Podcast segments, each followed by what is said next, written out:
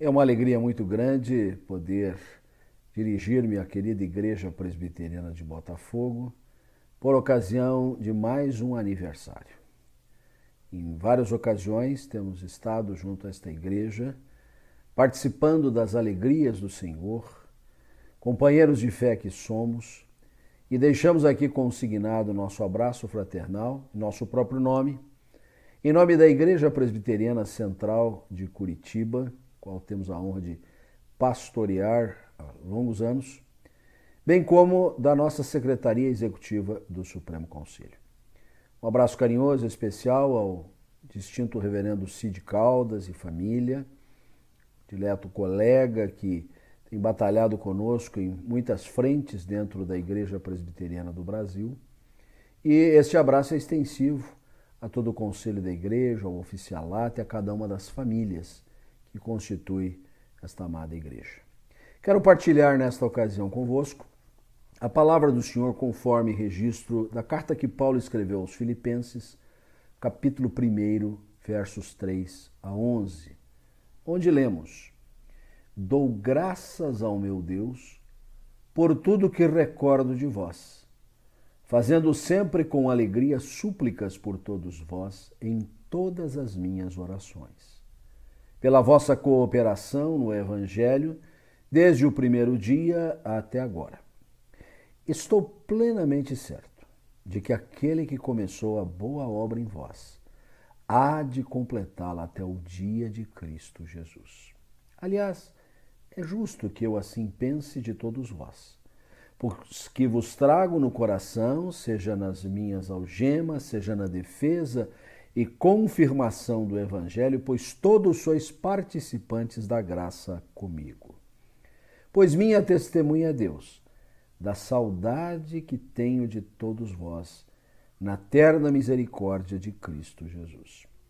E também faço esta oração: que o vosso amor aumente mais e mais, em pleno conhecimento e toda a percepção para aprovardes as coisas excelentes e serdes sinceros e inculpáveis para o dia de Cristo, cheios de fruto de justiça, o qual é mediante Jesus Cristo para glória e louvor de Deus.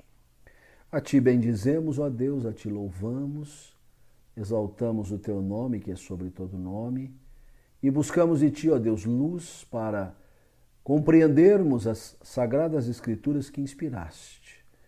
E o teu Espírito Santo há de alumiar os nossos olhos e corações. Fala ao nosso coração em nome de Jesus. Amém. Estamos vivendo tempos de isolamento, ora chamado de confinamento, de distanciamento, de quarentena e quantos nomes podem ser utilizados para esse difícil período pelo qual passa a humanidade toda, o nosso país por inteiro e cada uma das unidades da federação e seus municípios.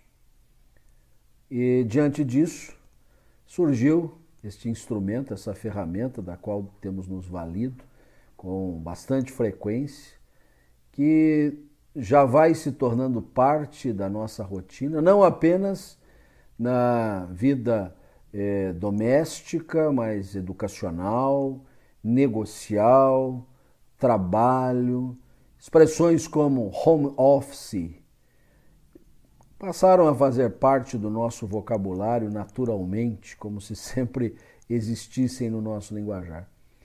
Culto online é uma nova modalidade que está. E tenho sido muito perguntado se essas coisas estão aí presentes, vieram para ficar ou vão embora? Eu tenho respondido sem pestanejar: vieram para ficar, evidentemente. Nada obstante, estas coisas elas são suplementares, servem de absoluto socorro para nós, mas elas não substituem a presença, presença física, presença tátil. Podermos cheirar um ao outro, sentir o paladar das pessoas, termos um convívio muito aproximado. isso é parte integrante da natureza humana, porque Deus nos fez seres gregários. E a vida virtual, ela não tem esta faculdade de nos congregar propriamente. Por isso, a apologia da vida digital, do modus vivendi online, não pode nos levar ao extremo de acharmos que superamos a nossa condição peculiar de seres humanos do convívio, da presença, da comunhão fraternal. O apóstolo Paulo escreve esta epístola, que a introdução acabamos de ler, da prisão de Roma. Prisão esta para a qual ele foi levado em função do seu trabalho missionário. Incompreendido pelos judeus, tendo sempre a perseguição ao seu encalço, ele agora é um prisioneiro por causa do Evangelho. Nada obstante, ele tem boas notícias para os seus leitores, para os crentes que vão receber a sua missiva. Essas boas notícias vêm vazadas na expressão do versículo de número 12, que segue ao que acabamos de ler, quando ali se diz que Paulo queria tornar cientes os irmãos das coisas que lhe aconteceram, que coisas essas? própria prisão de Percy, e estas coisas têm contribuído para o progresso do Evangelho, pelo menos em duas formas. Primeiro, é porque este Paulo apóstolo, missionário de uma vastidão de experiência, ele ficava agrilhoado a soldados de elite que se revezavam no cumprimento do turno uh, para vigiá-lo e a cada um deles ele tinha o privilégio, a responsabilidade de falar do amor de Deus, do Evangelho de Jesus. Ele estava evangelizando uma nata do contingente militar do Império Romano. Em outro lado, os irmãos que sabiam desta tarefa de Paulo dentro da cadeia, eles estando lá fora, soltos, livres, pensavam: se Paulo preso prega, por que a gente solto não vai pregar? Paulo diz mesmo que alguns parece que faziam isso até para uh, criar uma emulação desnecessária, mas Paulo disse: Eu não estou preocupado. Se por verdade ou se por pretexto, o importante é que Cristo está sendo pregado.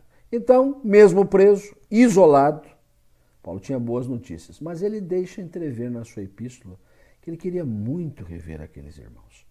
A ponto de, impedido de estar lá, ele man queria mandar Timóteo para ser um portador dessas notícias e também trazer notícias de lá, tentando mitigar um pouquinho esse distanciamento. Timóteo ele não mandou, mas mandou Epafrodito, que era natural lá de Filipos, era uma espécie de a, o interface entre Paulo e a igreja. Ele fora discípulo de Paulo, ele fora instruído nos caminhos do Senhor por Paulo. Mas o que mais ressalta no texto bíblico a propósito do desejo de Paulo quebrar o isolamento, poder estar pessoalmente com aqueles crentes, é o que nós lemos no versículo 8 do texto. Quando Paulo ali abre o seu coração e declara com todas as letras: Deus é minha testemunha da saudade que tenho de todos vós na terna misericórdia de Cristo Jesus. Saudade.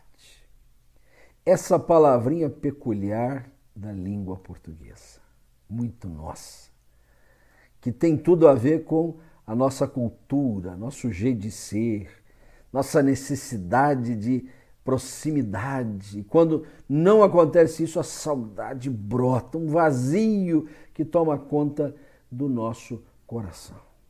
Paulo não escondeu a saudade que ele tinha de rever aqueles irmãos, como nós agora. Talvez em algumas janelas que têm sido abertas para podermos fazer trabalhos na igreja com presença dos membros, tivemos essa experiência aqui conosco por quatro domingos seguidos e depois houve novamente um fechamento. Foi glorioso a gente poder reencontrar, se já estamos todos desejosos de nos rever. A saudade de hoje, a saudade que Paulo aqui coloca nas Escrituras, ela traz para nós algumas lições muito preciosas à luz dessa passagem. Eu queria destacar essas lições na nossa reflexão desta ocasião. Primeira coisa que nós aprendemos é que se trata de uma saudade que remete à memória agradecida. Vou repetir. Saudade que remete à memória agradecida. Paulo inicia dizendo assim: Por tudo que recordo de vós, dou graças a Deus. Tudo que eu lembro de vocês aí de Filipos me faz ter uma memória agradecida. E alguém desavisado pode pensar: a igreja de Filipos devia ser uma igreja maravilhosa, uma igreja sem defeito, uma igreja que tudo funcionava bem, uma igreja amorosa, uma igreja que não tinha divisionismo, não tinha partidarismo, uma igreja vibrante. Por isso, Paulo, tudo que lembrava deles, o remetia à gratidão. Lê do engano. É só seguir lendo a epístola que a gente vai ver. Havia partidarismo, havia divisionismo, havia contendas, havia grupos de pessoas muito claramente identificados. Nem por isso Paulo deixava de agradecer a Deus. Não é que ele desconsiderava estas coisas, é que ele entendia que igreja é isso mesmo. Igreja muitas vezes mostra seu lado mais obscuro. Igreja muitas vezes é carregada de senões, de crises, de coisas que a gente pensa assim, isso seria completamente dispensável, mas formada por homens. Homens pecadores, mesmo redimidos pelo sangue de Jesus, que continuam sendo pecadores, suscetíveis de uma série de coisas, nem sempre a gente acerta. Porém, a saudade que temos da comunidade só nos faz pensar numa coisa: somos gratos a Deus pela vida de nossa igreja. Somos imensamente agradecidos ao Senhor por fazermos parte desta igreja. E notemos bem, se isso não fica perceptível na rotina comum da igreja, se isso é uma realidade que passa despercebido por nós que estamos naquela roda viva de trabalhos diários e um sem fim de coisas para fazer, basta a gente ficar afastado alguns dias para essa saudade tomar conta do nosso coração e a gente ter saudade até das coisas que a gente preferia que não existissem no seio da igreja, porque isso pelo menos revela que somos igreja de verdade. Tudo que recordo da igreja, Paulo diz, me leva ao altar da graça para render louvores ao Senhor.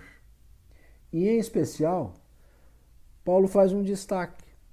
Logo na sequência, ele diz assim: Fazendo sempre com alegria súplicas por todos vós nas minhas orações, pela vossa cooperação no Evangelho desde o primeiro dia até agora. Paulo quando pensava na igreja da qual ele tinha profunda saudade.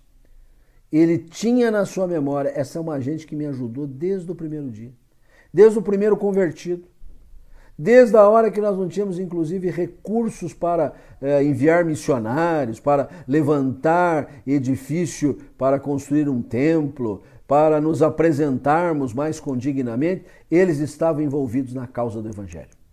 Eles eram cooperadores da primeira ordem. E é isto que deve ser cultivado no nosso coração. Esta igreja presbiteriana de Botafogo, mais que centenária, com certeza na sua boa memória, gravada inclusive em muitos documentos, devem ser pesquisados esses documentos para reconhecer aqueles pioneiros que cooperaram desde a primeira hora, os que lhe seguiram os passos, geração após geração, até chegarmos naqueles que estão hoje desfraudando esta bandeira, são cooperadores do Evangelho, então nós só temos uma memória agradecida a Deus. Esta saudade nos remete a uma memória agradecida diante de Deus. Mas há uma segunda lição nesse texto que eu gostaria de agregar. A saudade não apenas remete à memória agradecida. A saudade que Paulo reflete aqui, nós queremos absorvê-la, é uma saudade que certifica a santificação requerida. Saudade que certifica a santificação requerida. Certifica que tem uma certidão, dá certeza disso, dá fé nesse acontecimento. E é uma certidão a respeito da obra que Deus realiza no coração do homem. O que, que o Evangelho faz?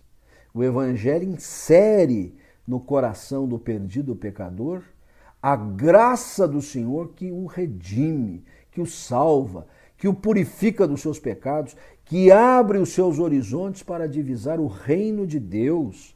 Porque quem não nascer de novo não pode ver, nem pode muito menos entrar no reino de Deus. Mas o Evangelho nos assegura disso. E mais, o Evangelho faz a presença de Deus vir morar em nosso coração. E essa presença do Senhor em nós é a presença do Espírito Santo de Deus que vai santificando a nossa alma, que vai produzindo em nós o fruto do Espírito, que vai moldando o nosso caráter, que vai aprimorando as nossas faculdades espirituais, que vai nos burilando o caráter cristão, que vai melhorando a nossa vida, vai nos aperfeiçoando, uma expressão bastante recorrente na palavra de Deus. E o que é que nós lemos no versículo 6?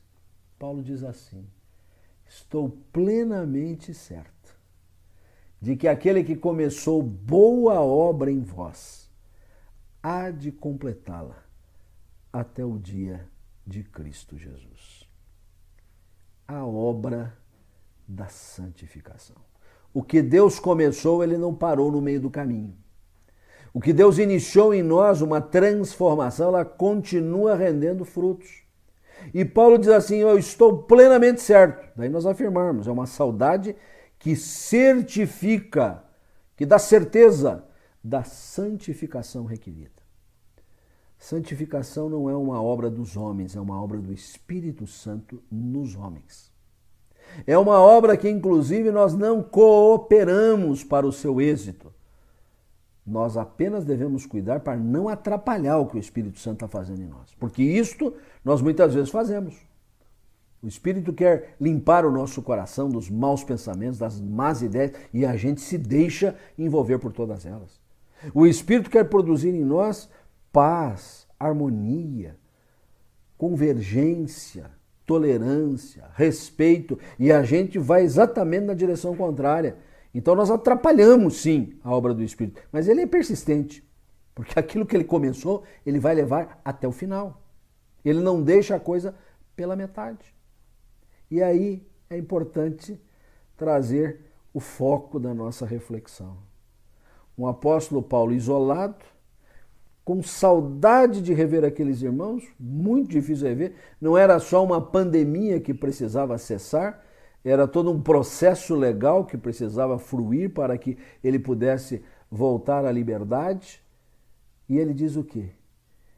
Eu faço da minha saudade uma lembrança aqui de que o Deus que começou a obra em vocês, ele vai levar até o final. Não vai deixar pela metade. Não imaginemos, amados irmãos, que estes meses inteiros que nós temos ficado afastados da comunhão fraternal, dos cultos presenciais, da rotina da vida da igreja, o Espírito Santo também tirou férias. Ele também se isolou de nós, ao contrário. Posso aqui dar o depoimento pessoal e de tantos casos que nós temos atendido nesse tempo. O Espírito Santo tem agido de uma maneira especial nesses tempos, na vida dos seus filhos trazendo mais fé, mais confiança, tirando medo, pavor. É obra do Espírito Santo.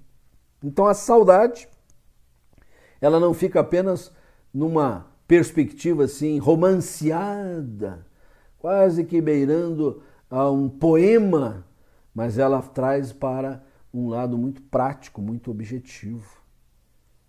É uma saudade que nos dá uma certeza a santificação que foi colocada para nós, ela está acontecendo. Deus está fazendo a sua obra em os nossos corações. Saudade que remete à memória agradecida.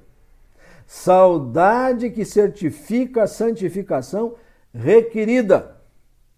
Terceiro lugar, saudade que esclarece a missão conferida, a missão que nos foi conferida.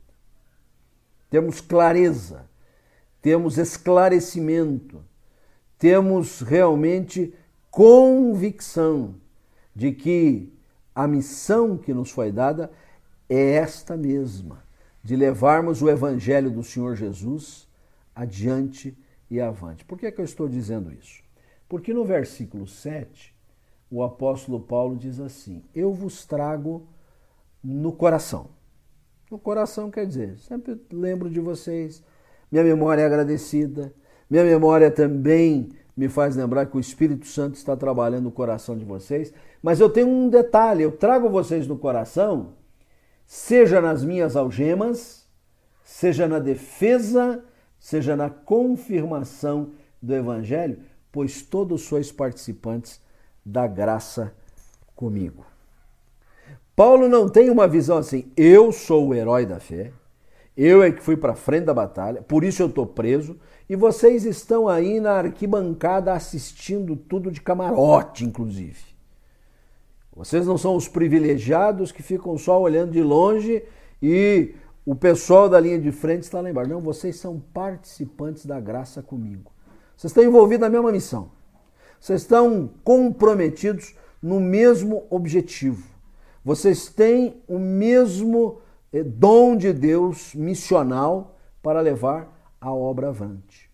Então, Paulo tinha naqueles crentes, e nessa hora de profunda saudade, ele tinha neles uma certeza. Esta gente está comigo porque deve é. Eles fazem parte da mesma missão. Lhes foi conferida a mesma missão que foi conferida para mim. Na carta aos Colossenses, no capítulo 1, lá para o seu final, Paulo diz que nós, a nós foi dada a graça de participar. Eh, desculpe, na carta aos Filipenses, Paulo diz assim: a vocês foi dada a graça não só eh, de, de, de, de estar no Evangelho, mas de sofrer pelo Evangelho, porque vos foi concedida a graça de crer no Evangelho e de padecer pelo Evangelho. Então, aquela saudade de Paulo trouxe clareza a respeito da missão conferida à igreja. E há três coisas aqui que Paulo coloca no mesmo foco da percepção da missão. Ele fala de algemas, ele fala da defesa do evangelho, ele fala da confirmação do evangelho. Se me permitem, eu vou falar assim de algemas, apologia e atestado. As três, quatro letras lá fica mais fácil de entender. Algemas, evidentemente, era o fato de que aquela gente acompanhava o Paulo preso como acompanhava o Paulo solto.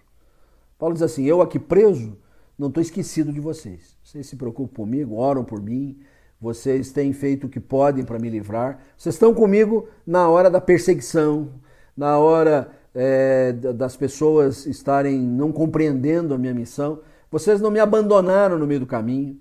Vocês não são aqueles que me abraçam quando eu estou bem, mas quando eu não estou bem, vocês se afastam. Vocês não são aqueles que me levam adiante quando eu estou assim, com multidões pregando, mas quando as pedradas vêm, vocês dizem assim: nem conheço esse camarada. Vocês estão comigo nas algemas. Mas o apóstolo Paulo, algemado ou solto, ele era um apologeta da fé, ele defendia a fé. E a sua defesa era forte, argumentativa ele sabia como dar razão à sua fé. E esses crentes de Filipos, eles aprenderam a defender a fé também com o apóstolo Paulo. Daí nós dizermos, eles estão na missão, se Paulo está preso ou não, eles estão na missão quando Paulo está fazendo a defesa do Evangelho. E essa defesa do Evangelho é uma defesa difícil. Porque é uma defesa diante daqueles que condenam o Evangelho. E eu queria aqui abrir um parêntese muito muito apropriado para esse momento.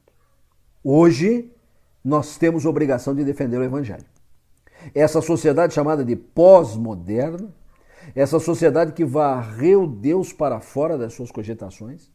Essa sociedade que não tem mais esperança, exclui a espiritualidade teológico-bíblica. Tem uma espiritualidade que é uma coisa que a gente não entende direito. A gente precisa defender o evangelho com todas as cores. Precisa defender a maneira como as escrituras expõem as coisas.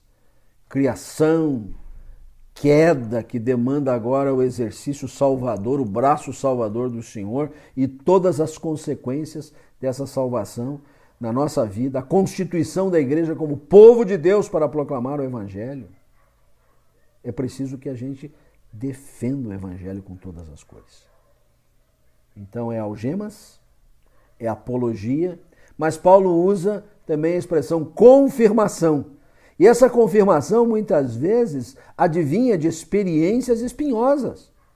Porque confirmar o evangelho apenas fazendo uma palestra é fácil, mas confirmar o evangelho quando nós estamos sob perseguição, quando uma doença se abate sobre nós, quando há um, a subtração de recursos, quando pessoas amadas e estimadas nos deixam, muitos nos deixaram nestes dias da pandemia. E aqui presto minha homenagem ao genitor do meu estimado irmão, reverendo Cid, seu pai querido, que foi acometido dessa enfermidade e veio a óbito. Deus seja consolador aos corações dessa estimada família e toda a igreja. Esta é a hora de confirmar o Evangelho, pelo testemunho da fé. Daí falarmos ao lado de algemas e de apologia de atestado. Precisa dar o atestado da fé. Fé que é testada, fé que é provada, fé que é comprovada, fé que é confirmada. Tudo isso no bojo da missão, da missão que nos foi conferida. Nós não estamos na arquibancada assistindo a uma disputa esportiva, não estamos na plateia acompanhando o desenrolar de uma peça teatral, nós estamos na cena, nós estamos no jogo. A nós foi dada uma missão. Por isso, a nossa saudade, que remete à memória agradecida, que certifica a santificação requerida, é também saudade que esclarece a missão conferida. E tudo isso só por graça de Deus. Por isso, o apóstolo Paulo diz assim: vocês são participantes da graça de Deus comigo. Não era o Paulo e a igreja que o acompanhava em algemas, em apologia, em atestado. Era a graça do Senhor que sustentava ambos, o apóstolo preso e a igreja solta. Só pela graça é que a gente consegue realizar a missão que nos foi conferida. Anunciar o nome do Senhor Jesus como o único que salva, anunciar nele a eterna redenção, anunciar que dos seus, do seu sacrifício lá na cruz é que advém a remissão dos nossos pecados. Mas para finalizar, esta saudade que Paulo revela no tempo de isolamento, o desejo de rever os irmãos, como nós também que estamos isolados uns dos outros, é uma saudade que motiva a oração comprometida. Saudade que motiva a oração comprometida.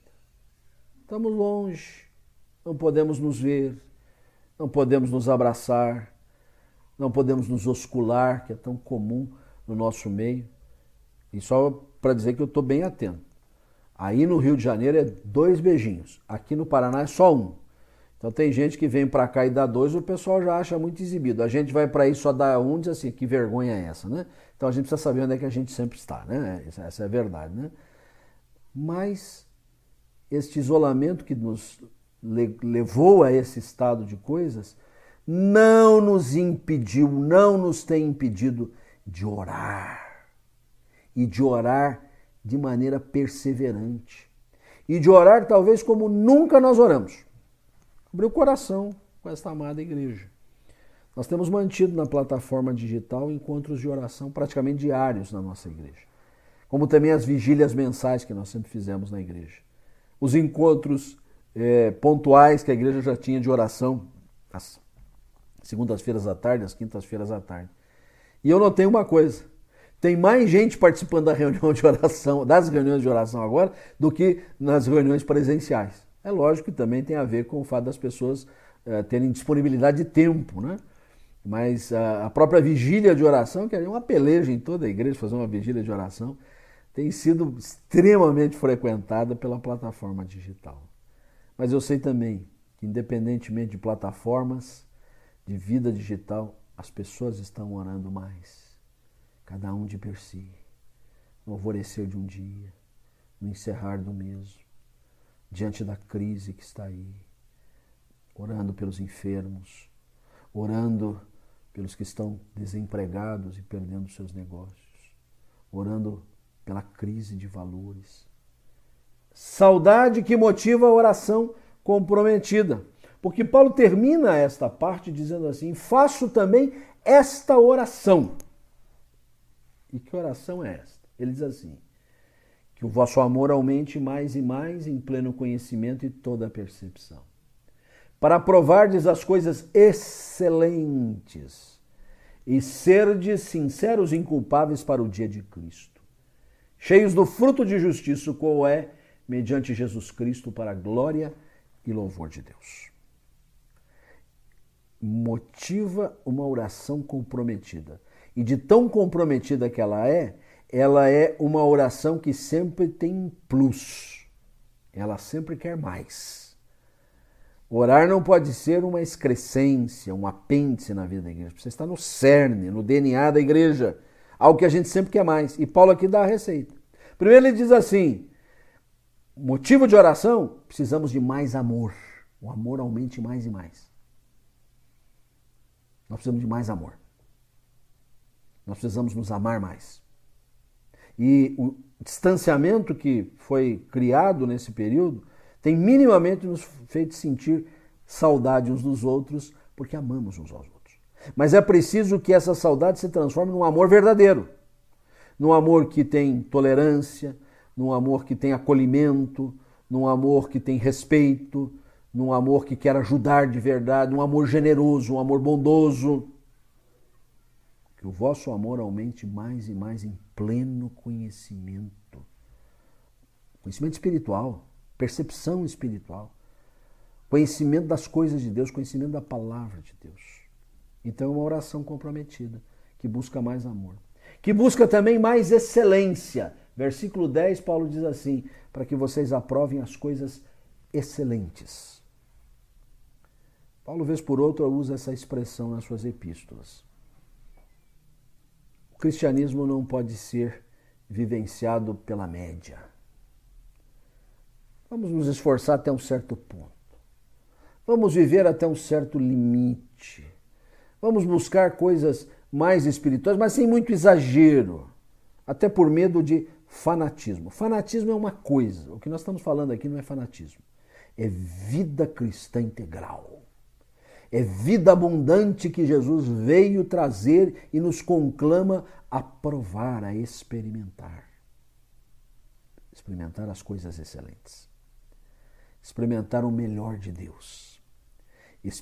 Experimentar os valores de Deus experimentar a graça de Deus como nunca experimentamos. Experimentar o fruto do Espírito de uma maneira extraordinária. É isso que nós devemos orar. Orar visando mais excelência na nossa vida. Cristão verdadeiro tem que ser distinto, tem que ser diferenciado, tem que ser vislumbrado, apontado como alguém que tem um algo a mais, tem um valor maior. Mais amor, mais excelência e mais louvor. Verso 11. Cheios do fruto de justiça, o qual é mediante Jesus Cristo para a glória e louvor de Deus. Por mais louvor, não vamos nos bitolar pensando, estamos falando de música na igreja, também. Cânticos espirituais, também. Mas o que Paulo diz aqui é que o louvor a mais advém do fruto de justiça, de vidas que andam retamente, de pessoas que andam corretamente, de gente que está sendo trabalhada pelo Espírito de Deus e tudo que faz louva a Deus, glorifica o Senhor.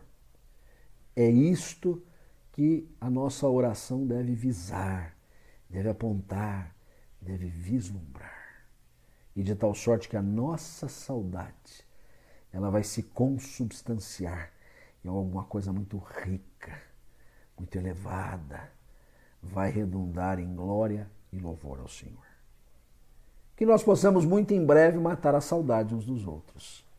Mas nada obstante, seja ela sempre uma realidade que nos remeta à memória agradecida, que nos certifique acerca da santificação que é requerida, que nos esclareça acerca da missão que nos foi conferida e que principalmente motive em nós a oração comprometida. Que Deus abençoe a todos. Ó Jesus, a Ti entregamos esta mensagem para que o Senhor, pelo Espírito Santo, aplique a cada coração conforme a sua necessidade.